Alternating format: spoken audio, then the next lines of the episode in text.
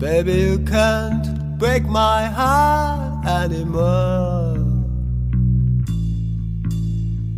Hello，大家好，这里是站台广播，欢迎搭乘本条声波列车，我是一口大井子。我是李逵爱，我们这期节目是一个单个电影的长影评节目，是为了兑现上次跟大家的承诺。对我们就是有求必应，然后有约必守，你这是冷风是不是？虽远必诛。对，因为我们上次的前瞻节目里面也说过，有某一部电影是我们觉得一定要必看的，然后也要必聊的。虽然我们常年其实没有太就是说过的话也没有做到，但是这一次我们刚好觉得很重视这部。对，嗯看完也都很喜欢，所以我们就想拿出来跟大家聊一下。它就是《射射过愤愤怒的的海》。那我就先来介绍一下影片的基本信息，然后这部分是不含剧透的，大家是可以听的。后面的内容会有剧透线，如果大家还没看片或者介意剧透的话，就可以在后面的部分，呃，关掉，建议大家关掉我们的节目。大 大家就可以战术性回避啊。好，OK。那《涉过愤怒的海》是现年六十一岁的曹保平导演自编自导的一部，这是他第六部公映的电影作品。按拍摄顺序的话，这是他第七部执导的电影长片。署名编剧除了他之外，还有两位是武皮皮和焦华静，其中焦华静是《狗十三》的编剧。嗯，那这个焦华静他其实之前是薛晓路的学生，然后也跟曹保平合作了好几部电影。主演的话包括黄渤、周迅、祖峰、张佑浩、周依然、严北、孙安可、闫妮、王迅等等。然后这个电影它是改编自老晃的同名小说《涉过愤怒的海》，主要剧情讲述的就是黄渤饰演的老金为供女儿娜娜留学，终日捕鱼，却换来女儿身中十七刀离奇身亡的死讯。最大嫌疑人则指向她的男友李苗苗，也就是张佑浩饰演的这个角色。愤怒的老金踏上跨海寻仇之路，李苗苗却在母亲周迅饰演的景兰的庇护下不断潜逃。这场人性迷局中，究竟谁能抵达爱与宽恕的彼岸？这是它的剧情简介。这部电影是曹保平导演他的《灼心》系列的第三部，之前两部是《烈日灼心》和《他杀》。电影打出建议十八岁以下观众谨慎选择观看这样一个主动分级的观影提示。本片是二零一九年七月八日在大连开机，二零二零年年底是先发了海报，然后公布二零二一年暑期档上映，呃，直到二零二三年十一月二十五日终于正式上映，并且在二十三日提前两天开启了部分城市的点映，上映首日票房就破亿，然后猫眼预测是五点七八亿最终成绩。这个预测票房如果成真的话，就是曹保平的最高票房成绩了。然后《涉过愤怒的海》，它在上映第二天豆瓣开分达到了七点八分，这个分数我们听起来觉得挺高的，但其实在其实不高。在曹保平的序列里，因为曹保平过往的作品《烈日灼心》八点三分，《狗十三》八点二分，《光荣的愤怒》八点二分，《厘米的猜想》八点一分，《追凶者也》七点九分，所以是 在他的序列里算是比较低的一部了啊，但也都差不多啊。嗯以上就是本片的一些基本信息啊，嗯然后接下来呢，我们两位就来跟大家说一下我们的一个不剧透的整体观感吧。嗯，那我先来。其实我很喜欢这部电影，被整部故事所传达出来的张力和尺度有震慑到。不论是黄渤和周迅的表演，还是他最终所传达出来的那种情感内核，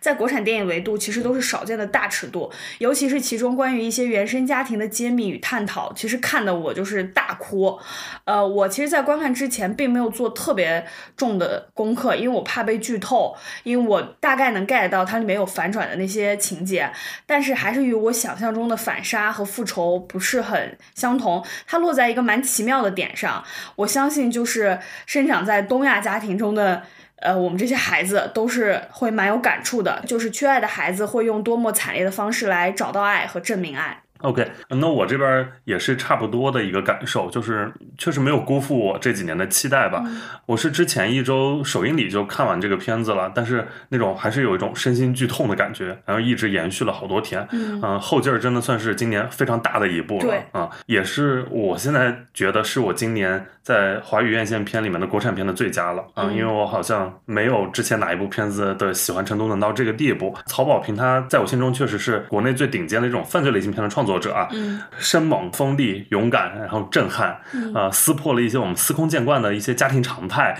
啊、做出了令我非常意外的主题表达。嗯。因为我们这个片子它是讲究一个你的预期管理嘛，对，啊、我们大多数人可能带的预期，呃，是复仇一个某一个方向，但是看到的话，就是觉得，哎，它居然是对当代东亚父权的那种深刻的反思和讨论。呃，我觉得是一部有惊喜、有奇观、有后劲儿的一个电影。然后，而且我觉得最值得我赞美的一点，然后尊敬的一点是，曹保平他用这部电影证明了不把背景放在东南亚，照样能拍好犯罪片，能体现人性的灰色地带，能让警察在其中发挥不了决定性的作用。我觉得光是这一点值得所国内所有同行一个 respect。你直接把陈思仁名字点出来，好不我好？我今天在影院里至少去了五次东南亚，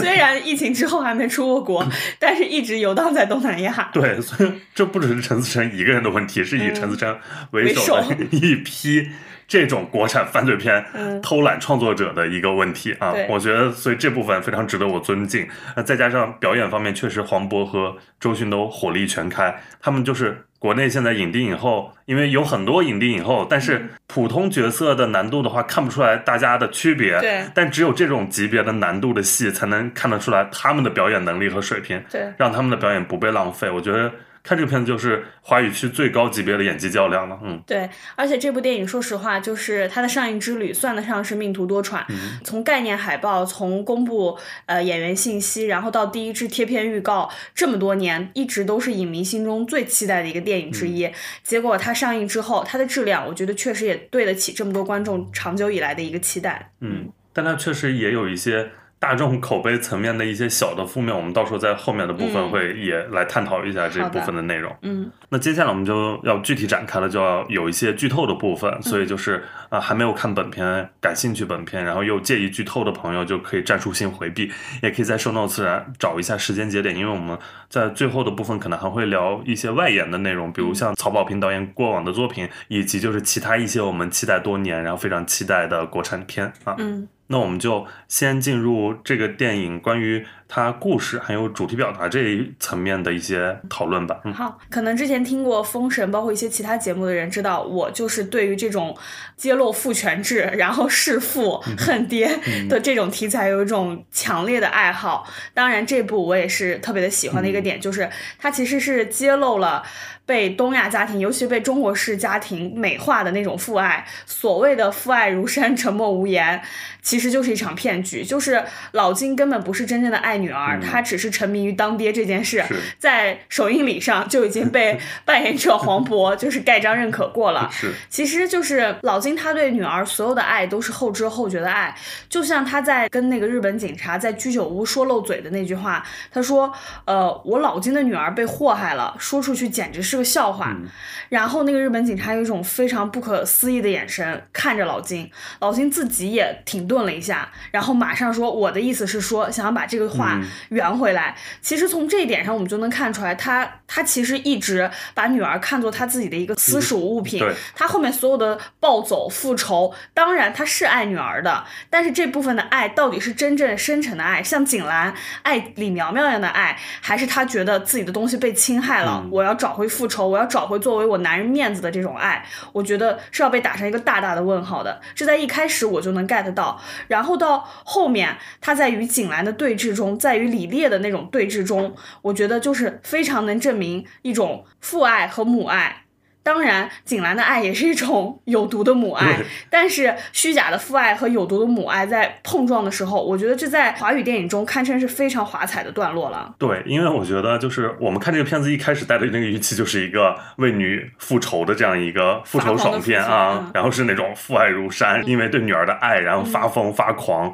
想要手刃杀死自己女儿的这个人。但是我们看片就会发现，因为他前半段呈现出了那种愤怒的状态，像是一种无能狂怒。其实，在我眼里，因为呃，他对比其他几位家长来说，他可能这方面说不知道对不对，就是他本身的那个阶层，嗯那他的地位就比不了李烈那样的父亲。对，富商，对那种富商，然后他其实，在很多层面，在社会中不是一个那种有能力的人啊，嗯所以你就看到他这种无能狂怒的状态。但是这个片子里，最后你会发现，他真正的这种愤怒的炮火是朝向所有父母的，嗯无差别的这几位中国式的或者东亚式的父母，像周迅这个角色，她这个景兰，她如同母狼护崽，但是她是一个溺爱如毒的这样一个、嗯呃爱嘛。然后那祖峰饰演这个李烈，他就是一个表面体面，但其实内心也是有虚伪一面的对啊。他想除掉自己的儿子，但又不想动自己的手，其实他是恨自己的这个儿子的啊。然后那老金就更不用说了，他就是对女儿从未有过真正的这种关心和爱。但是他相比爱女儿，确实是更爱自己的这种父亲身份。然后相比失去女儿，他更愤怒的是自己失去了父亲这一身份嘛。嗯，电影开头我们就看到这个老金，他冒着生命危险去公海捕鱼，然后为了给女儿交学费，然后周围的人都夸，哎呀，你真是个好爹，然后什么 娜娜有你这嗯搞搞得好像多多有福气，然后要感谢这个父亲一样。但其实我们看他后面导演就是不断在拆解最开始的这个给我们的这一句话，就是啊，你为了女儿做了这么多，然后那女儿应该很爱你，很感谢你这件事，因为他父亲的线和女儿的线是始终并行的嗯啊。前半段我们看到的是主要是老金这边，以及以及看到的娜娜视角也是。呃，更能被老金接受的那部分娜娜的视角啊，但后面我们逐渐就走进了娜娜的世界。作为观众的我们，其实是跟老金一起开始见证娜娜，然后知道娜娜的生活的。嗯啊，比如娜娜她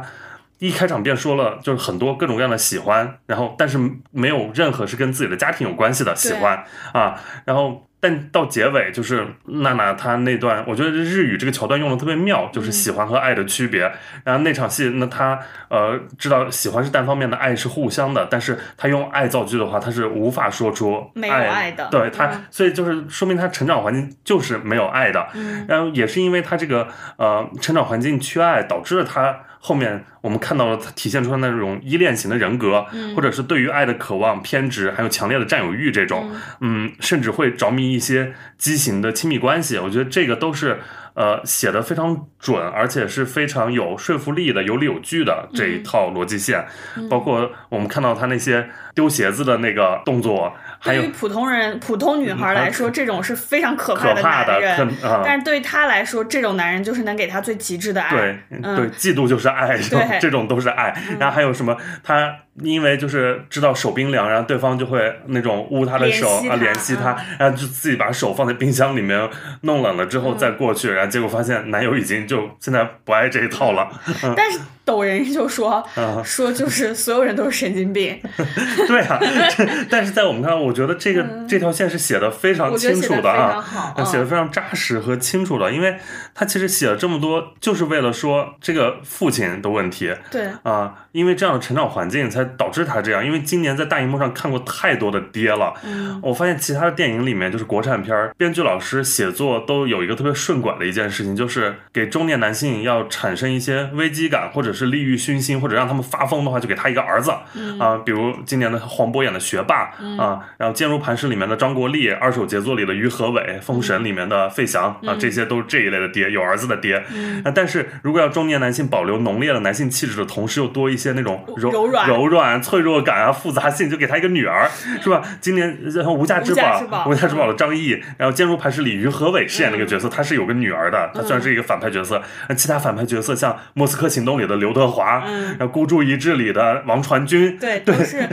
能让他残暴中保持保持一丝人性，因为他有柔软的部分，因为他可爱女儿对，有可爱嗯女儿，有他最想疼惜、保护、在乎的这样一个女性，嗯所以就用这种方式来让他们立体，我觉得这种写作都太浅和顺拐了啊！所以当看到《涉过愤怒海》里面这种对于父亲形象的处理，这种父女关系啊，我认为就是真的是今年最锋利、最深刻、最独特也最不留情面的一个父亲形象的塑造啊！他剧情里面没有弑父的动作，但是他最后把这个父亲投入王女留下的那片怒海之中，就等于完成了一次主题上的弑父啊！对，呃，我印象还很深刻的一点就是关于父亲和女儿叙事中他们俩相处细节的一些差异。嗯父亲在那个日本的居酒屋跟日本警察说，呃，娜娜是一个多懂事的女孩儿，什么在长途车上她就什么不一言不发就回来找我，她病了我给她头凉毛巾，嗯她就那么忍着。嗯，他绝对一直忍着，喘不过气都那么忍着，对就他觉得说明这个女孩多她觉得这个女孩是一个非常懂事、懂事非常乖巧、能够理解她的一个非常好的小女孩。但其实，在娜娜的视角中，那些都是无比痛苦的事情。嗯就是父母两个人都不要他，把他扔在车站，父亲从摔摔打打，然后差点用凉毛巾把他溺毙，他待在那个阴暗狭小的壁橱里十几天，只能靠画太阳来就是温暖自己。这两种叙事其实形成了一种鲜明的对比。我们一方面跟着父亲的视角看到了整个叙事，在后面又跟着女儿的叙事视角看到了整个事件。把这两个一对比，那种鲜明的，他被父亲遗弃、被抛弃、无法呼吸，所以最后只能了结自己生命的那种无力感，我反正特别特别能够戳我。就在那段叙事中，我整个人就大哭，然后崩溃。我觉得我们每一个观众可能在看到这个过程的话。都有一种被拉入深海的那种窒息感，就是越来越无力，然后要被那那个父爱的海，然后要吞没你，对，然后又无力又绝望啊。所以我就觉得，因为在娜娜的梦中，父亲被吊死在了那个桅杆上，我觉得最后的结局应该就是老金将自己也溺死在了那片海里，这是我能想到最好的结局了。可能就是最后的字幕，当然就是一些我们本 本地的一些特色，但我觉得他最好的结局就是要死在那片海里。那你觉得他会死在那片海里？是因为你觉得就是他真的明白了这一切，并且痛了，然后挫败了，所以他要选择溺死在里面吗？我觉得他应该是自尊心极度受挫，嗯，觉得自己一直以来的爱与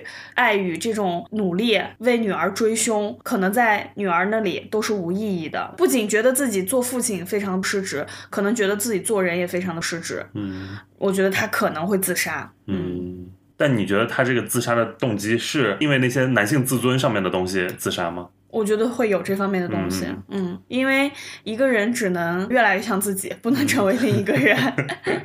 嗯。然后另外一条特别精彩的线就是你刚刚说到，就是呃祖峰饰演的那个李烈和黄渤的对峙，我觉得也非常的精彩，就是。曹保平敢于写出父亲是恨这个自己的这个孩子的，嗯，他一直伪装着自己对儿子的恨意，然后可能还里面有一些勾结警察，因为他别人都管警察叫什么戴警官什么的，他就直接管着警察叫戴震，嗯啊，然后能感觉到他跟就是某些当地的警方也是有些关系的，是的。然后他在那个船上被老金戳穿之后，就整个人发狂，然后把对李苗苗的恨意倾泻而出，最后又被一个。那个叫什么？一个矛，一个矛就是击中，击中，然后死亡戛然而止。我觉得这一幕处理的也非常非常的精彩，而且那一幕的那个环境也看起来非常好看，就是一个就在一一艘船上面，然后周围什么都看不清，就是迷雾重重的样子，然后两个人在里面对峙，然后两个人其实根本都看不清自己在这个家庭关系里面是一个什么样的位置啊。就李烈就是。发了狂，嗯嗯，没办法，发了狂。那你觉得，其实李烈他的影片中展现的这一些细节啊，这些性格上面的东西，你觉得跟？李苗苗她是一个恶童，有没有影响？你觉得李苗苗这个角色她是一个天生恶童，还是其实在这种家庭关系里面也是对她的这方面的性格也是一个成因？我觉得这种家畸形的家庭关系当然会造成这个孩子性格方面的偏颇，但是恶到这个地步，我我觉得应该是天生就是有一些问题，因为他在原著里他是智力有点问题，他智商就是在比正常人稍微要低一些，嗯。因为我们看到，其实李烈在这个片中也展现了很多自己的动作能力。就我在想，就是会不会他本身在这个原本的家庭，可能呃，李烈和景兰两个人如果婚姻不幸的话，李烈是一个会暴躁、会出手的人。嗯。啊，有没有这种可能？然后影响了就是这位，就李苗苗，她看到了啊，父亲就是也很狠，然后母亲又超爱他，嗯，这样一个。我觉得溺爱肯定会造成孩子这方面的内容，就像景兰。这个角色，景兰这个角色，我能 get 到，他是真真正正的爱儿子，儿子是，就像那个那个电影《母亲》那个电影里的那种。爱，嗯嗯，就是奉俊昊那个对，就像奉俊昊母亲里的那种爱，为了儿子，我宁愿就是颠倒世间所有的黑白，为了一切，我为了儿子，我能做一切事情，嗯，所以我觉得有一个有一场戏还处理的特别好，就是老金把自己女儿被侵犯的那个视频拿给景兰看，他就努力在证明自己的愤怒，努力在证明自己的一切动因都是有迹可循的，我为什么要死命抓着你儿子不放？我为什么要做这这些事情？是因为你的儿子伤害了我的女儿，我恨他。但是被景兰戳穿，就是说你根本不爱女儿。对，你会拿这种视频对给人看，对你根本不爱。包括呃，老金一开始就看到尸体之后，在停尸间里面的呕吐，也是直接被就是被大家戳穿，就你。对你的女儿有爱吗？嗯，你不参，而且你不参加你女儿的葬礼，对啊，我好像是看王大根的微博，嗯，就是说在那场沙滩上，其实原本是有一场床戏的，就是在 老金和老金和景兰，因为就是景兰就是好像有直面的那种展示，可能是嗯拖或者是就是引诱他，然后老金就是有了一些生理反应，然后景兰就马上质问说：“你还说爱你的女儿，你现在对着你的就是呃杀了你女儿仇人的母亲，不是照样有这种反应吗？”但我觉得把这段拿掉好像稍微好一点。如果有如果有这段的话，太 over 了。我不我不知道该怎么面对这段戏。是嗯是是，就是这样听的话，觉得也说的也对，然后但是你如果放在这个电影里，我觉得也没有也 OK，其实就我我能。能脑补到这段，我觉得嗯只赤裸裸的出现的话，有点太 over 了。是的嗯嗯。另外还有一场戏，也是关关于老金对女儿的爱的这场戏，我印象特别深的点是，就是高架桥上那场特别精彩的戏，嗯。就景兰因为翻车被困住，然后李苗苗失去了行动力，然后老金是行动自如的，他从车里把那个李苗苗拖出来，然后就狂笑，对他那动作像捕鱼一样，对，就狂笑。他那种狂笑，我感觉不是那种大仇得报的笑，像是那种胜利了那种嗯胜笑，利就是当着景兰的面说：“你看你现在动不了了吧？你失去行动能力了吧？我可以当着你的面做嗯一切我想做的事情。就又有那种男性，ego 变大的那种。对对对，那种感觉。那场戏我印象非常深刻。嗯，嗯，其实那场给我感觉就是，他就像在海里面捕鱼，然后突然捕到很多很多鱼，开始收那个网的那种胜利者的姿态啊。与大海搏斗，对赢了。嗯嗯，那一刻他有没有这个女有没有女儿，其实根本都已经对嗯在他的这个情绪里是没有了。啊、对。OK，那我们前面也说了，这个电影它是改编自老晃的同名小说《涉过愤怒的海》啊、我是没有看过这个同名小说的，嗯但李逵老师刚好因为他博览群书，也是看过这一部，什么东西？所以他日常有阅读习惯，就这方面也值得大家学习。然后就让李逵老师来跟大家就是分享一下，呃，这个原著跟这个成片它之间的一些差异，或者是别的一些东西。嗯，就昨天看完电影后刚看它，很短，大家要抽出半个小时就能看完。呃，我看了这个原著之后，其实曹保平对这个片子的改编非常大，他应该就是只借用了人物关系，只借用了这么一个外壳，内核其实全部都是新的。呃，原著小说里面涉过愤怒的海，是指李苗苗确实是杀了娜娜的凶手，然后老金在国内的这个状态里面是没办法把李苗苗绳之于法的，因为李烈是当地的富商，然后景兰是一个红二代还是一个红三代，就他们家在这个城市里面有一点像只手遮天的那种感觉。呃，戴震他原本是一个缉毒警察，但是因为李烈的关系，就是被上面派过来，就是参加他们这个案子。但是日本那边好像是在通缉李苗苗这个角色，就是那个日本警察说，因为李苗苗现在不在日本境内，如果在日本境内，我们就可以抓他。最后那个结局其实是老金带着李苗苗在一艘船划在海上，他是要跨过这片海，把李苗苗送到日本境内，就是他是要涉海把他送到日本境内，因为他不能通过其他路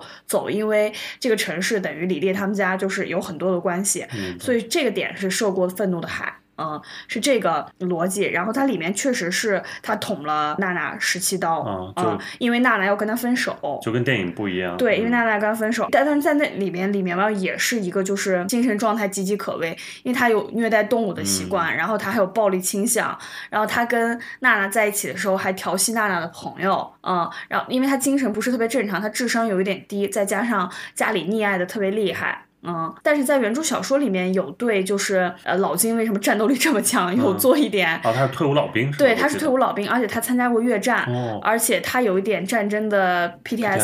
嗯嗯，因为他原本他其实是受过表彰的老兵，但其实他是一个逃兵，但是故事的就是这个故事的真相不被大家知道，他其实是在当逃兵的过程中被人误以为他是战斗英雄。嗯，所以他受到了军队的表彰之后，他并没有一直留在军队，因为他本来是可以直接升，就是就是更高级的职位，但他他就是带着一笔钱就回到了家乡这边，开始做捕鱼这个生意了。然后呃，在这个里边，他跟女儿的关系确实还蛮好的，因为就是呃娜娜的母亲突然就跟老金提了分手、离婚，然后就迅速嫁给了自己另外一个大学的同学。老金就觉得受到了背叛，就不让娜娜再见妈妈。他当时为什么就是呃因为这个钱的事情这么愤怒，在小说里面有提，就是娜娜给他跟他要钱，给他发了一条短信，说如果你不给的话，我就要找我妈要。他就觉得男性自尊极大受挫，所以他就是当时是赌啊，去借啊什么的，也要给女儿把这个学费凑到。但是我觉得曹保平给这个故事注入了更多的这个内核，包括原生家庭这一块的东西。反父权的内容，对，都是曹保平这个对改编里面赋予他的一些内容。嗯，原著小说里面更多的有展现老金这个能这个人，就是有很多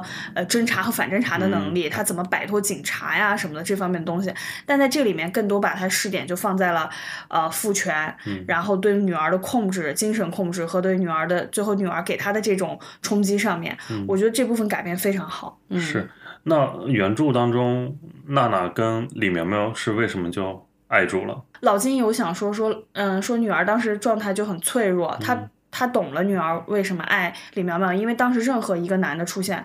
娜娜都会爱上那个男的。那其实没有现在我们电影里面这么说的通。对，啊。我觉得电影里面更好，电影处理的更好，是更有嗯。说服力一点，就是他们为什么会变成现在这个状态的。对嗯，嗯。我其实这两天也在网上看到一些各种各样的评价吧，就是有一部分是 属于负面舆情，也是声音比较大的，就是呃，二次元受众非常不满意这个片子，然后觉得就把他们那些比如 coser 啊，或者是那种动漫爱好者搞的都是神经病，就是不是那种正常人。嗯，你觉得这这块儿你怎么看？我自己当然是没有这方面的想法了，嗯完全没觉得。我觉得就是一个群体里面的极端人士，嗯并不能代表这个群体。但是我觉得他这样处理，可能是因为他放在日本那个环境中嘛，一些 coser，然后一些女仆咖啡店，嗯我觉得是跟那个环境更融入在一起的。嗯。当然，我也看到一些负面的说 说，就是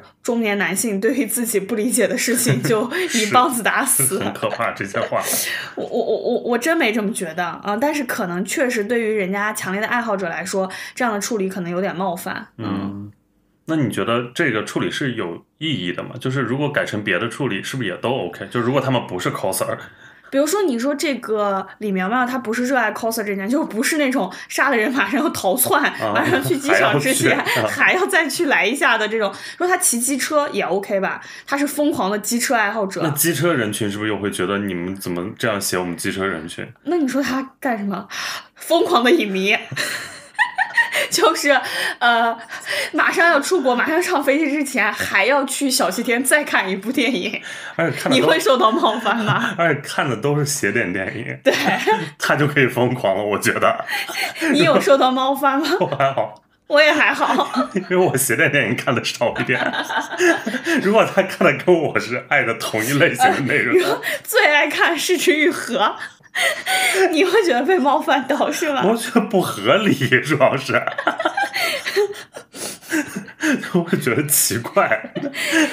我觉得得就是会对应一下，那你是不是就觉得机车人群和二次元人群中容易出现性格比较偏执的人？我肯定不觉得呀，机车人群是你刚提出来的，二次元是曹保平提的，这些都不是我提的。但是看《失之愈合》的就都是性格温和的好人是吧？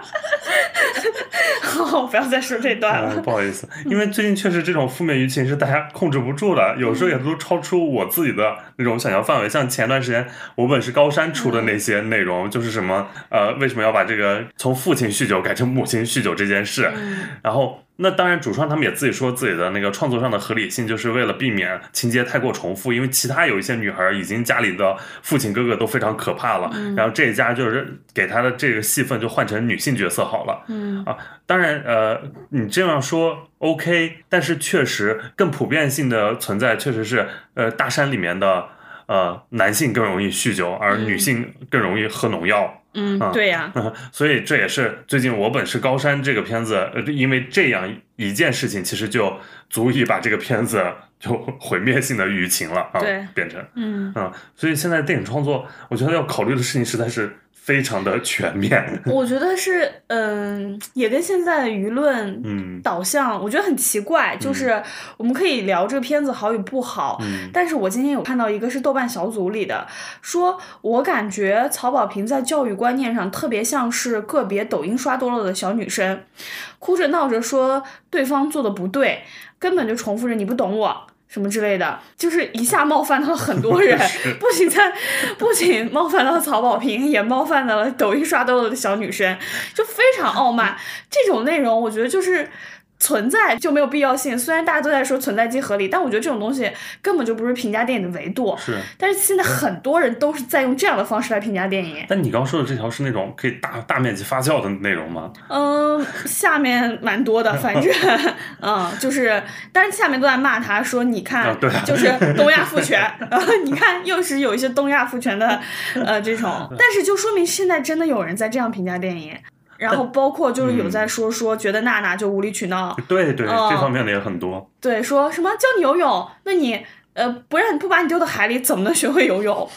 我就有时候觉得我跟他们不在一个世界，你知道 吗？这就是没有找到同频的观众了，大家。嗯嗯，所以就是找到同频的观众很重要。然后我因为也有问这个片子就是参与的一些朋友，然后一开始他们不是主打的还是。复仇爽片这件事，弄他什么的，对，一开始是这个角度，但后来就是也在担心这方面可能会造成一些反噬，就是吸引了大家的预期不一样的太多人进去，然后出来骂骂咧咧，然后后来就开始做原生家庭这块，对对对，主要就打就是反复权这件事情就可以就说出来了，来进行一些宣传上面的东西了。嗯，我觉得啊，现在做电影真的是要考虑的事情特别的。多特别复杂，然后也很多事情确实很难控制啊，但也从侧面说明比较热闹，就是大多数大家在看了啊。如果要是无人问津，可能更惨啊。但是像高山，其实你说被卷入舆论场的这些观众里面，有多少人是真正看过的？是高山这个舆论反而只是看一些截图，反而是让可能五亿的票房变成了一亿以内啊啊，而不是一个更好的发酵哎。那行，那我们这些闲篇儿就不扯了，我们接着往下说吧。啊，我们来聊一下这个影片的表演方面，演员表演吧。因为曹保平是我们都非常公认的影帝影后制造机。对啊，像李米的猜想让周迅拿到金鸡影后，啊，烈日灼心让呃邓超、段奕宏、郭涛三位都拿到了金爵影帝的三黄蛋。嗯，追凶者也是刘烨拿到了金爵影帝。啊，除此之外，像李米的猜想，我一查我才发现，原来张涵予当年还凭借这个片子提过金马男配啊，是吧？然后包括邓超也是凭借《烈日灼心》入围金马呃影帝的啊。那么浅的戏份也对呀，张涵予那个金马男配，我今天也是一个小震惊啊。所以就是，其实但当然就是曹保平电影里面的这些演员，我们都是觉得演的很好的啊。呃，包括刚没有提到像《光荣的愤怒》或者《狗十三》里面的表演，也是都能非常打动我们的啊。呃，那我们接下来就聊一下这个《涉过愤怒海》里面的表演吧。嗯嗯，当然，我就觉得黄渤和周迅演的太好了，就是其实它里面有很多大量的面部特写，然后所能呈现出来的那种癫狂的状态，其实是很考验表演的功力的。你那个度拿捏不住。就尬掉了，对，就就变成了飙飙演技时刻，就变成搞笑基辅图了。对，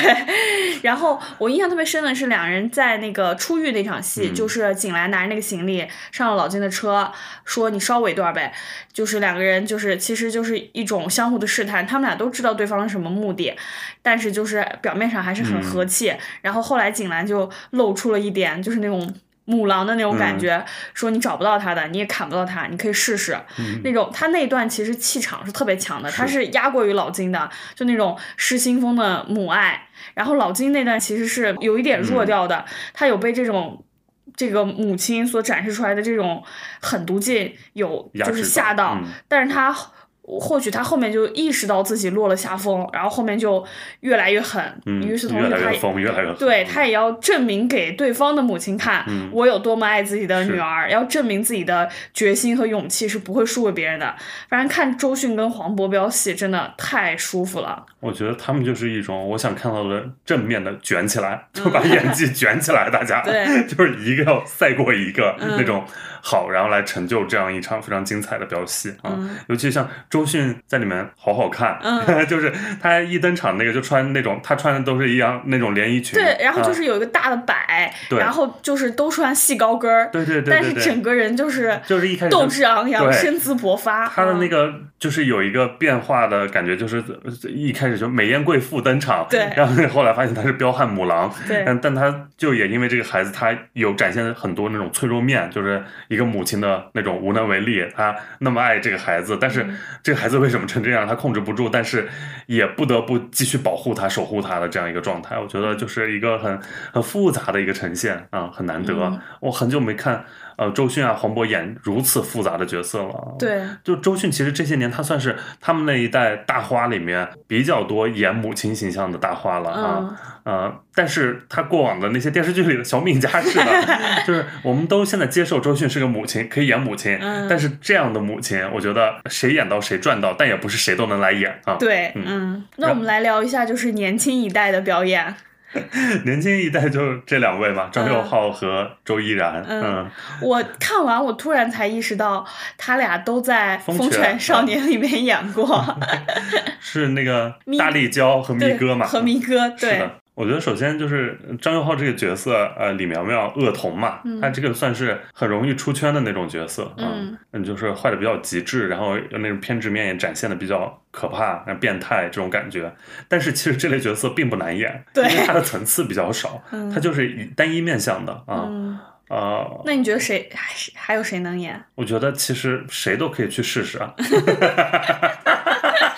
当然，我觉得 口出狂言。但我觉得两个年轻人演的也都不差啊，嗯呃就是都完成了这个戏，不是那种哇太太烂了吧，他 在这个里面就是都还蛮都还 OK 的啊。嗯我觉得当然你演恶童就很容易就是往那个浮夸面上走了啊，而且就是他有很多比较能够就一看就是最后能剪成那种演技 cut 的地方，对。比如说在那个车上把头探出来，嗯。一在天上下雨的时候在那边大叫啊，然后包括什么摁着周依然的头说嗯。你想要的是不是就是这个啊？对对对。这些都是可以被剪出来，剪混剪的，对剪恶童混剪，你给他加黑白切滤镜，然后配那些 BGM，对但这就是一些很标准式的嗯。呃呃演法，但是你能演出一个标准化的演法也 OK 的啊，嗯我觉得是，就起码没有拉垮。当然，你说惊喜也不会多到哪里去，但至嗯少就觉得两个年轻人都演的还蛮好。包括其实周依然那个角色算是面相更丰富一点，然后对相比呃张佑浩这个角色，因为张佑浩这个就是一个反派角色嘛，嗯那周依然他那个周依然那个角色可能他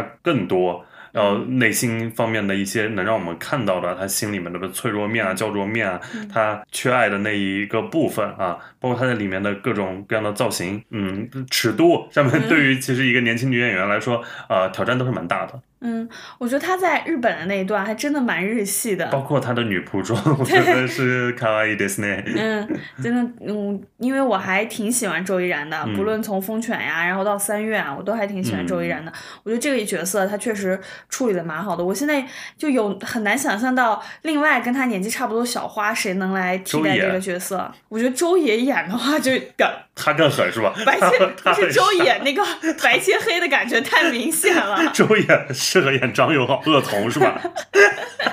比如说你说张婧仪，张婧仪的面相就太那。要不就是恶童是周也来演，然后娜娜是张婧仪，然后再变成百合线。哇，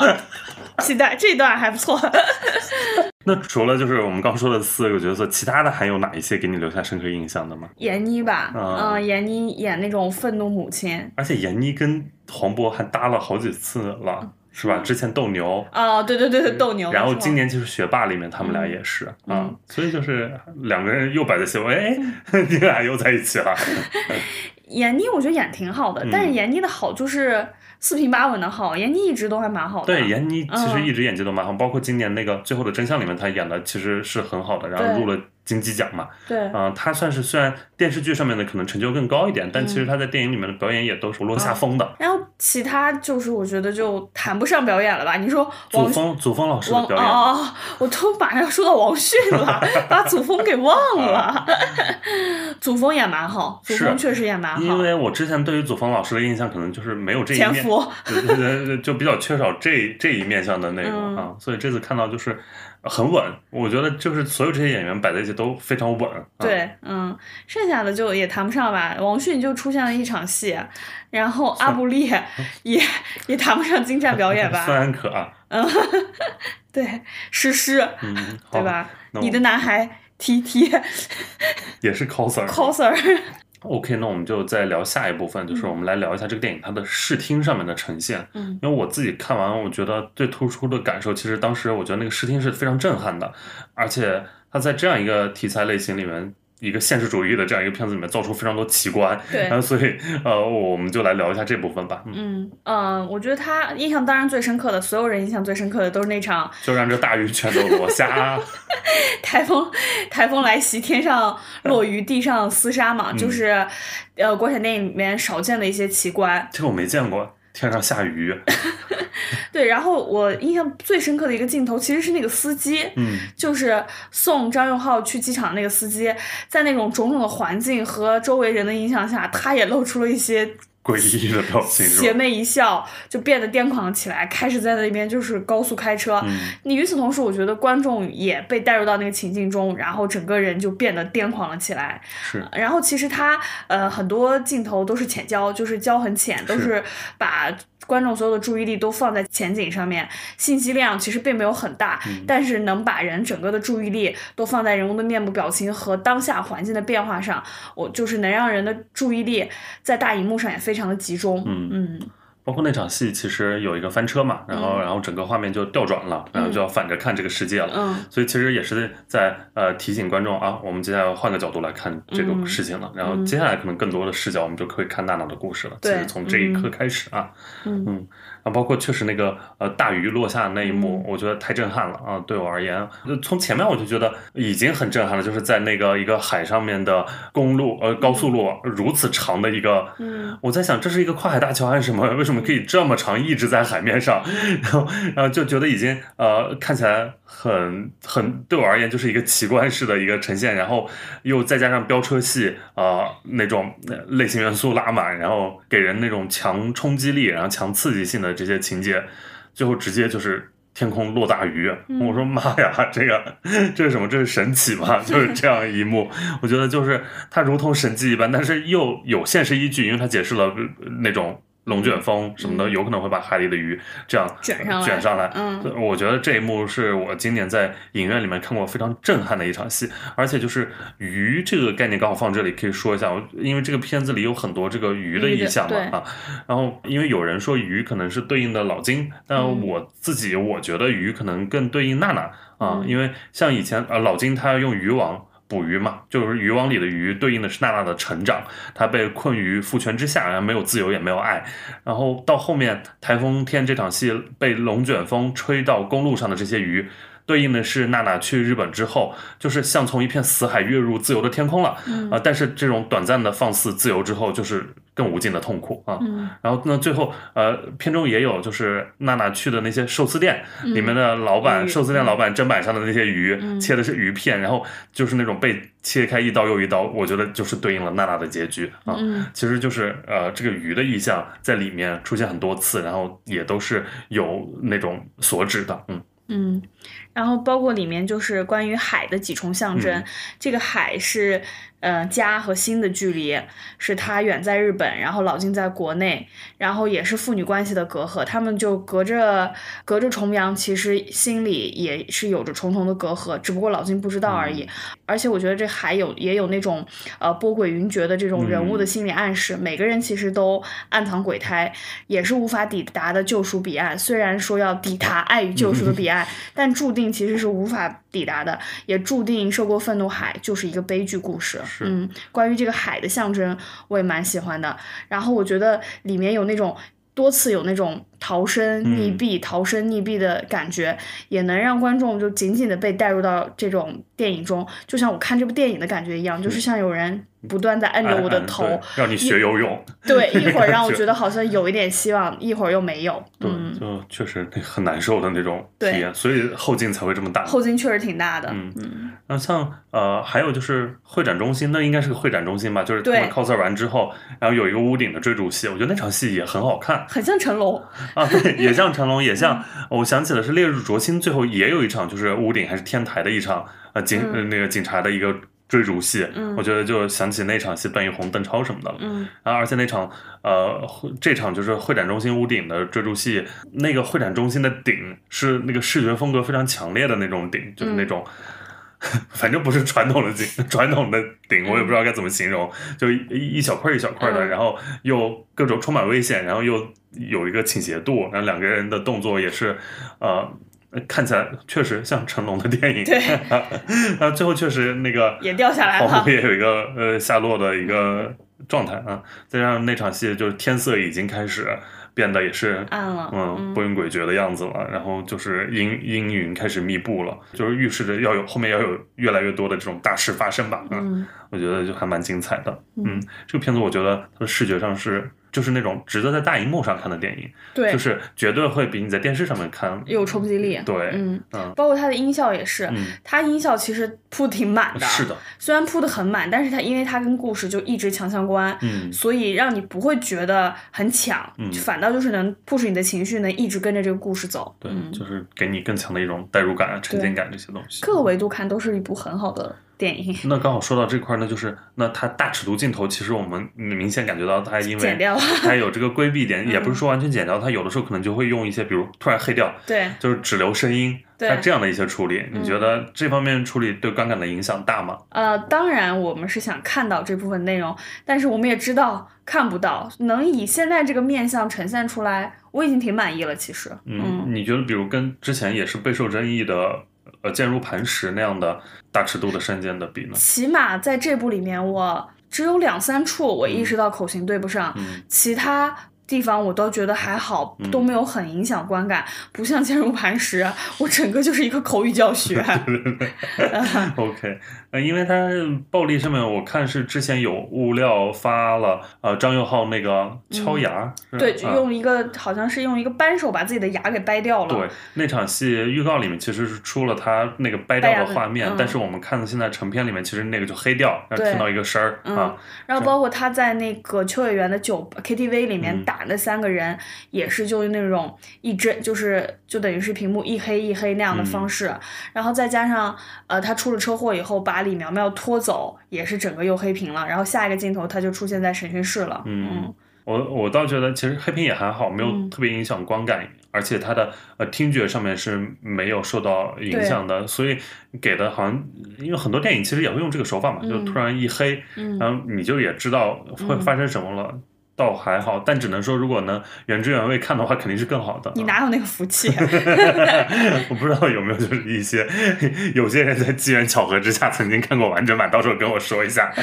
但我觉得应该是跟完整版出入不会太大。这个片子目前对，至少在我们眼前看到的已经是一个相对完整，而且它的敏感点感觉不会有特别在更多的那些敏感点了啊。对我觉得它最敏感的可能就是那个警察的身份跟这一家人这些关系。戴震这个身嗯份、哦，那个呃，在原著小说里面有一句闲笔写的特嗯别好，就是戴震查的这个案子查着查着，最后领导就把他调走了，因为他是缉毒警，嗯就让他去参与一个缉毒的案子了。但那个缉毒的案子怎么说呢？好像就是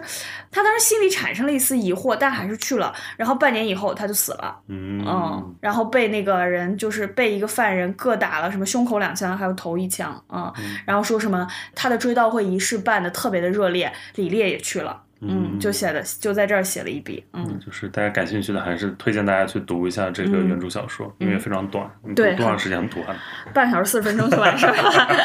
？OK，不愧是李克爱老师博览群书啊。好的，那我们关于这部电影就聊这么多。嗯嗯，我们接下来就来聊一下延伸的外延的部分啊。我们首先聊一下曹保平吧，因为曹保平也算是我们都很喜欢，然后在呃华语影坛比较重要的一个导演。虽然他作品其实并不多，像我前面说的，他今年已经六十一岁了，但他公映的作品也就六部啊，嗯其中还有一部拍完但上映不了的。嗯，然后他的作品其实。呃，大家比较喜欢的就是比较出名的，像就是一些犯罪片比较多，呃，烈日灼心啊这种，呃，《厘米的猜想》里面也算是有犯罪的一些犯罪类型，然后《追凶者也》也是，这部其实也是相相对而言，可能《狗十三》里面就是没有犯罪片的内容了，更多是一个挑战父权的啊。嗯，跟这部有有一点点像。对，所以一开始我们其实看完呃《涉过愤怒海》，就会觉得它是一个披着烈日灼心呃外外衣衣的狗十三啊，对嗯，包括它的编剧也是同一位嘛，焦华金。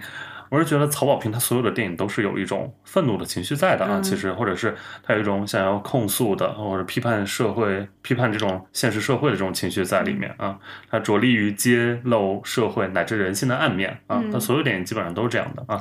呃，他挑战的就是那种拥有权力的一方，然后可以是呃这种父权，也可以是公权啊、嗯啊，父公权就是公检法这些系统都可能成为他呃或明里或暗里，然后会点到的那种想要批判的，然后或者说他们无能的这样一个对象啊。嗯但曹保平其实尺度也把握的蛮好的。就现在我回想起《烈日灼心》我现在回回看的时候，我都不知道他为啥能过审。我现在想想，我觉得敏感点蛮多的。超多，嗯但我觉得现在看应该最敏感的是邓超跟那个吕颂贤的那场激对。那场激情戏啊 那场算是前无古人后无来者的一场戏了吧？对，然后包括就是辅警这个身份，嗯然后包括你现在再一起看，段奕宏就是个 gay 吧？就段奕宏那个角，色，我可没有。段奕宏那个角色就是个 gay 吧？啊，就是敏感点蛮多的啊。但你段奕宏这个他没有明说的，就嗯不算敏感点嘛，就是一个忙于工作、没有空谈恋爱和结婚成家的这样一个男的嘛。嗯，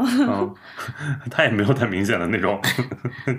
体现和倾向啊。嗯，曹保平的这几部，说实话我都很都还蛮喜欢的，嗯。就属于现在再再回看，哪怕是农村题材，嗯。你看的时候依然也是觉得非常精彩，无论是叙事的效率、人物的嗯。表演什么的，我我一度以为他是云南人，后来我才发现他是山西人。对，然后而且他作为山西人，他从来没去过平遥这个影展，就他好像跟就因为平遥已经有自己的光了，对，因为像贾樟柯啊、宁浩他们不是就常年就盘踞在那边嘛，就那个影展，就是一些山西籍电影人，按理来说应该是爱去的嘛，从山西出发嘛。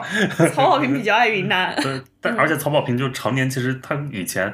爱去的电影节，比如上影节他走的比较多啊。嗯然后我不知道为什么，就是这次其实《受过愤怒》还没有走任何电影节，就直接上映了。哦哎，不知道是因为哪方面的考量吧？嗯，我觉得质量还是可以去跑一跑的呀，这个成完成度，嗯，又想起了我以前第一次看到《狗十三》的时候的那种难过。你 当时我们还是同事，对对对对我坐在办公室就是痛哭到就是无法起身。是的，嗯然后我就记得你非常喜欢《狗十三》，所以对看完《怒海》之后，我就跟你说，我觉得你肯定会喜欢的，因为它确实主题上是一脉相承的啊。嗯啊，这两部它主要就是揭露的就是父权嘛。我觉得《狗十三》它那个故事也是，对。当时看就是很难得的一种青春片的呈现啊。少女残酷成长史，对，嗯，你就是要接受这个成人社会虚伪的这种法则，然后给自己的成人礼就是这样一个，然后嗯，那我记得那个镜头就是她永远在一个防护栏中，她那个少女啊、嗯。在窗边防护栏里，然后那个防护栏其实就是一个父权嘛，她就嗯。被笼罩在其中，慢慢的越来越失望，然后心碎，然后到最后就心死就麻了。对，就 在一次次失望中就长大了，就成为了大人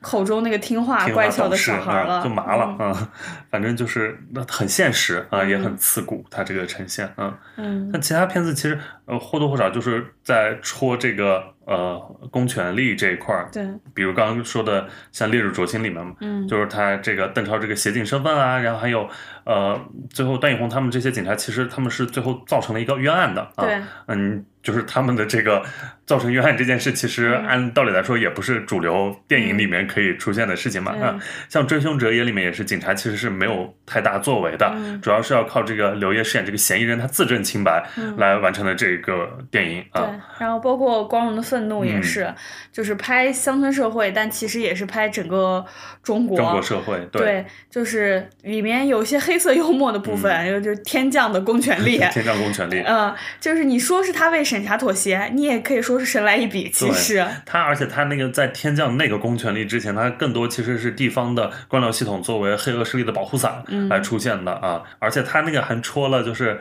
大家的国民劣根性嘛，就是胆小怕事，然后只顾眼前利益的那种村村民群众，然后帮不了什么还帮倒忙的那种感觉啊。嗯然后导致这个主角他也是光荣嘛，他嗯本来一腔愤怒，那却四处碰壁，然后反抗无嗯果，最后呢就只能哀其不幸，怒其不争了。嗯，然后李敏猜想就基本上算是周迅演技教科书。嗯，李敏猜想他其实也点的是，比如张涵予饰演那个警察，他为了不打草惊蛇，他嗯告诉李敏就是那个笔记是不一样的、嗯啊，眼前男人不是你男友啊，嗯然后让这一对呃就是爱人，然后最后是充满遗憾的，就是。嗯邓超那个角色不就后来就死了嘛？啊嗯然后他后来才知道，哦，原来他就是他。然后其实这是两个小，他关注的是那种底层小人物无力挣扎嘛。嗯你说他们其实从那段台词是什么？高考之后，然后两个人在游泳馆一个下午，然后我就觉得，因为他们都不是学习好的人，嗯然后就不知道未来该怎么办。然后其实他们的梦想就是开个小超市，然后一直在攒钱搞这件事情。然后包括里面像王宝强那些角色也是，他们运毒，但是他们其实带着是为了一点点钱，为了最好生活，最纯粹的梦想。他们运毒是为了能有钱，然后买个机票，然后去看一个他喜欢的一个女生在那座城市啊，就都是这种。我们看来很小的一件事情，但是可能对他们就是天大的事情，要最后命都没了的搭进去了，我就觉得也是一种很唏嘘、很无力的感觉啊。嗯所以我就觉得曹伟平他自始至终的这些片子都是含有蛮强的这种愤怒的情绪在里面，然后所以我觉得他是没办法拍主旋律的，你觉得呢？如果某一天就是他现在在拍那种 我会觉得就也很幻灭。说不上，因为但是他要我觉得他，不爆藏火星或者夹带私货，我真觉得就是 但我觉得他还蛮能。嗯，把握尺度的，嗯。他会，他属于比较会在尺度边缘游走的人，对他嗯就是游走，所以你看他这几部绝对都不是上头很爱的片子，嗯，但是也都能上，嗯，就只是能上喽。对，但也不至于就是那种金鸡最佳影片啊，什么 嗯。花标奖，然后什么八题五中，嗯。都很难。嗯嗯，而且就是我们曹保平还有一部，我嗯就是也蛮期待的。那个那部我们放在下一趴说，对，那刚好就顺势进入我们下一部分，因为就是常年大家都说一些我们期待很多年的 电影，嗯然后期待多年怎么还不上？这些里面就包括像今年上映的《坚如磐石》和《涉过愤怒的海》了。对，那连这两部现在都上完之后，接下来我们要还在期待什么呢？我们的年度期待或者有生之年的电影是什么呢？我们接下来聊一下这部分的国产片，因为我们在之前节目里面其实也聊过这个话题，是聊一些港片嘛。对啊，那这次我们就来聊一些国产电影啊，嗯就是接下来最期待的那些嗯国产片存货是什么？嗯，就是《烈日灼心》三部曲，现在看到两部了，还有一部看不到，就是《他杀》。对，灼心第二部。你说《他杀》能上吗？他杀他是一八年杀青的，是刚才我们说到的涉海的另外一位编剧武皮皮啊，嗯跟曹保平一起做这个本子。他的阵容就是范冰冰、黄轩、王子文、辛芷蕾、李沁、卢靖姗、王艳辉、张译、大鹏，就现在看到的是这样一些演员，嗯我觉得都真的是豪华豪华，啊。嗯，然后里而且他讲的是朱令案，哎，对朱琳案哦。他就是这个一个很标准，就是我们期待中那种悬疑犯罪片啊，嗯朱琳案。曹保平，因为他所有的片子其实都是要么改案子，要么改本子，就那种故事啥的、嗯啊。就是他现在的剧情是四个大学生畅想未来，然后浑然不觉一场事故竟然让彼此的友情经受前所未有的考验。然后七年后，因为这场事故，女孩们各自的人生都发生了翻天覆地的变化。机缘巧合下，当年的事件再次被追溯，然后爱与复仇之下，一场人性的斗争正在上演。你听一下曹保平对对对，这些关键词人性啊、复仇啊、爱啊，但是我们又觉得一定不会这么简单。对。那你说他杀就是换了锁以后，你说这个门能打开吗？这个说法也太有意思了。我觉得换锁之后是有可能的，嗯，但就是我觉得看大家有还能不能补拍重拍这些，因为这个很难，我感觉很难。应该一看锁就是大女主，对，而且你嗯换人，我觉得都得所有都得拍，而且这个阵容其实蛮好的。现在看的这些演员，那难道所有这些人都得重新再来配合吗我估？计很难哈。对，那换脸呢？你说 AI 换脸吗因？为锁之前也有一些别的作品，就是通过换脸，天哪，我难以想象曹保平的电影上的大荧幕最后是 AI 换脸出来的女主，这太荒诞了。或者就也有可能就会变成曹保平工作室招待亲友的，就是 那部佳片嗯对佳作啊。也可以，反正这嗯部确实还是令人期待的，尤其在看完《涉过愤怒海》之后更期待了。他杀多精彩啊！对，嗯嗯，那这个片子就先不说这么多了，那下一部吧。呃，鸟鸣莺，哦，鸟鸣莺我也也非常期待。我们真的没对过这个单子，但是但来来回回就这么几部啦。鸟鸣莺其实呃年限没有太久，它是二零年杀青的，但就觉得他难的点在于，就田壮壮之前已经有一个节目里面说了啊，送上去没反馈，然后自己也很失望，自己跟电影这段缘分可能就到此为止了啊，就很难过。嗯，那期节目非常好看，然后看完就很难过。嗯，因为他改的是阿成的《树王》啊。讲的是上世纪六十年代末，知识青年胸怀人定胜天的理想，来到云南，为了种植有用的橡胶树，他们开始大肆砍伐没用的原始森林。当山上的树已倒了大片，人们继而向村民们世代敬畏的树王举起了砍刀。当地村民肖疙瘩，一个懂山懂森林的伙夫，以命相抵，双方展开了一场较量啊！因为他这个确实年代比较敏感，对背景在讲什么我们都知道嘛。嗯，他的男主是张宇啊，嗯。那里面也都是蛮多年轻演员的，年轻演员像周琦，就是《小欢喜》里面的方一凡，对，嗯，然后吴宇恒，现在一个秀人，最近在演《故乡别来无恙》。然后李婉丹，嗯，是乌尔善版《一人之下》的女主，好像对，就是一些这样的年轻演员，嗯，应该都蛮想等着，就是 靠这部有自己的代表作，多好！田壮壮，对，而且田壮壮这部是有可能就是冲击一下欧洲三大这样的地方的，那就更不能让冲了呗。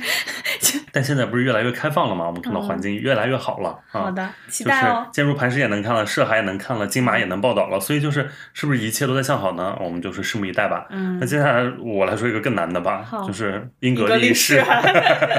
英格力士是一七年杀青的，它是这几部里面就是最早杀青的了啊！你想现在已经杀青了六年。了，嗯，还没有任何别的消息。他是导演是陈冲嘛，嗯，一开始我觉得可能陈冲比较敏感，但这两年陈冲已经就是越来越多的在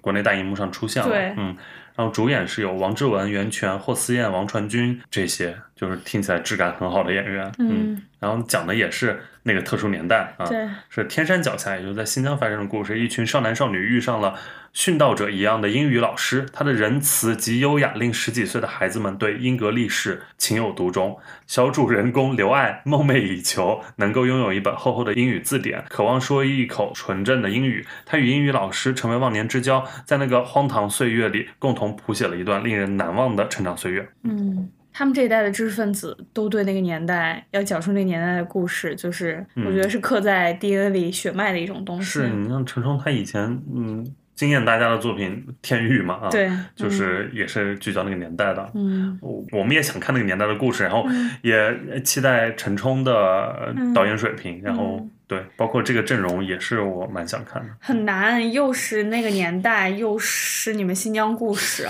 咋还点出来了？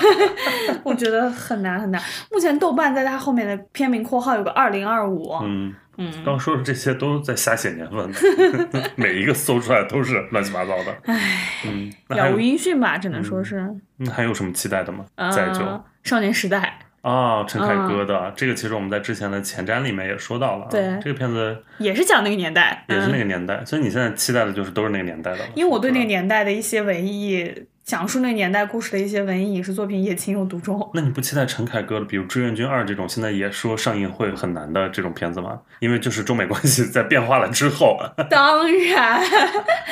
当然。陈凯歌现在手上都是一些老大难的项目了。当然，我还我还很担心沃尔山的《封神二》能不能上映呢？是是是。OK，那我再说一个压的比较久的，然后比较想看的是《刀背藏身》啊，徐浩峰的。徐浩峰，咱们主打一个拍。你拍就完事儿了，我拍我的，你上你的，你爱上不上，我反正要拍。反正我是一步又一步的拍着呢。肖峰现在手里已经有四部存货了，然后这个《刀背藏身》是压的最久的，是一六年杀青的，主要他曾经定档过一九年的七月份。呃，我觉得他的难点在于他的主演是许晴，嗯，许晴现在好像是一个是一个难点，然后其他的主演像张傲月。春夏，嗯，但春夏今年已经有片子在上映了啊，所以就好像 OK 了。还有什么黄觉、耿乐、李光洁这些，嗯，麦子，嗯，我还因为徐浩峰的武侠片我是蛮爱看的，我也蛮爱看的，他就属于那种又逼又好看。对对对对，嗯，但他这个片子是讲那个什么一九三三年的那个年代，也是他比较擅长的那种年代，然后。呃，有一些，比如他讲的江湖各路奇人异事粉墨登场，那其中有这种洒脱豪爽的嗯。军官妻子，就是许晴饰演的这个角色，你看军官妻子，然后还有呃刚正守义的侠客，就张傲月饰演的这个角色，还有那种娇艳欲滴的少女是春夏演的啊，就觉得感觉应该都蛮好看的。嗯。黑白难辨的真假军官李光洁和黄觉啊，嗯。就是这样一个快意恩仇、活色生香的民国武林画卷，然后道义与情感的裹挟，荣誉与生存的困境，然后身处江湖的每一个人都在其中要做自己的选择，但其实就是一个很徐浩峰的故事啊，嗯还蛮想看的。饰演卷天涯我也蛮想看的。圣卷天涯对，一八年杀青的嘛，嗯也都这都五年了，不知道那个片子是卡在什么地方了，因为就是会不会就卡在徐浩峰自己那里啊？因为主演像陈坤、周迅、宋佳、耿乐、黄觉，然后都没问题啊对，嗯那这个片子讲的是以武为生的刀客们被卷入武林与朝堂纷争的故事啊。嗯不知道为什么也上不了，因为这个年份也比较久了。徐浩峰后来不是还有《门前宝地》和《入刑入阁》两部嘛？嗯然后《门前宝地》是向佐和郭碧婷演的，嗯然后《入刑入阁》最近才杀青是吴磊和陈坤。嗯然后《门前宝地》我看了，是在上影节的时候看的，嗯就是那部片子应该是绝对安全的啊、哦因为向佐、郭碧婷有什么不安全的嘛？一股直播味儿迎面扑来，怎么回事啊？所以就就感觉他可能《门前宝地》会成为徐浩峰最早上映的一部吧啊。嗯然后《入刑入格》最近刚杀青完，其实也是有宣传动作的，就感觉是那个我觉得也还好啊，，嗯感觉就这些可能希望更大一点，而是而反而是那些可能拖得越久的越没希望了啊。嗯，我还想看，但这些我觉得应该都是可以上的，只不过可能就是不知道什么时候了。比如说《繁花》啊，啊，繁花《繁花》我还蛮想看的，因为我很喜欢呃那个就是金宇澄的那个小说《繁花》，但墨镜王的东西都有的等了。而且就是《摆渡人》之后，嗯我也很害怕这种质感的电影了。墨镜王是不是同时拍了电视剧和和电电影版哦对，然后电视剧好像是在腾讯那边那边上，嗯嗯，然后还有三个字我也很想看，嗯，啊就是娄烨的三个字，三个字，嗯我也很期待。嗯，易烊千玺、春夏、秦昊、李现、张宇，对，那这部三个字也蛮想看的。嗯，期待吧，只能说是期待吧。希望我们的期待都能有所回应吧。嗯。但 是至少反正今年我们能看到的是在向好的对，啊，像《坚如磐石》和《涉过愤怒的海》都已经能出、出街了，嗯。就是其他的片子说不定也都是啊、嗯有有希望的。突然一下就给你定了，对，嗯，说不定明天我们就看到什么姚明明英英定了，英英定档是吗？十二月三十一日 一吻跨年。对，都很难说，那就让我们，总之就是有有所期待就是好事哈。对，嗯，OK，那我们这期节目就聊这么多吧。总之，我们俩还是非常推荐《涉过愤怒的海》的这一部片子的。当然，大家也可以就多方面看看口碑评价什么的，因为看电影这件事都是非常主观的，就是我们给的评价也都是我们自己很主观的评价。啊、对，啊嗯，，然后希望大家都能呃理性探讨，求同存异。然后嗯如果也看过这部电影，可以在评论区跟我们讨论。嗯好的，那行，那我们就下期再见，拜拜，拜拜。Baby,